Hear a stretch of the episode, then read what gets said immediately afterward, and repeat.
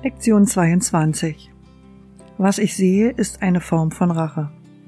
Der heutige Leitgedanke ist eine treffende Beschreibung der Art und Weise, wie jeder, der Angriffsgedanken in seinem Geist hegt, die Welt sehen muss. Nachdem er seinen Ärger auf die Welt projiziert hat, sieht er, wie die Rache dabei ist, zum Schlag gegen ihn auszuholen. Sein eigener Angriff wird so als Selbstverteidigung wahrgenommen.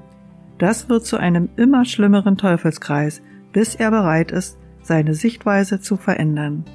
Sonst werden Gedanken des Angriffs und des Gegenangriffs ihn völlig mit Beschlag belegen und seine ganze Welt bevölkern.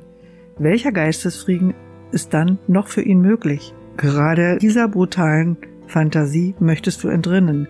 Ist es nicht eine freudige Nachricht zu hören, dass sie nicht wirklich ist?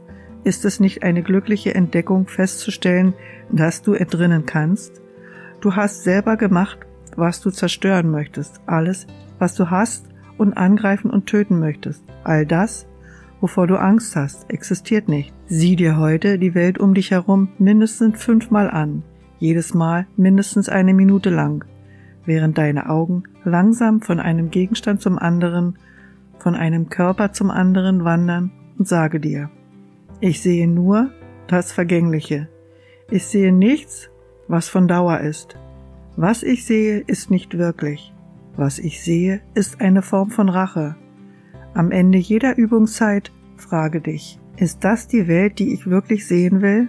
Die Antwort ist sicherlich klar.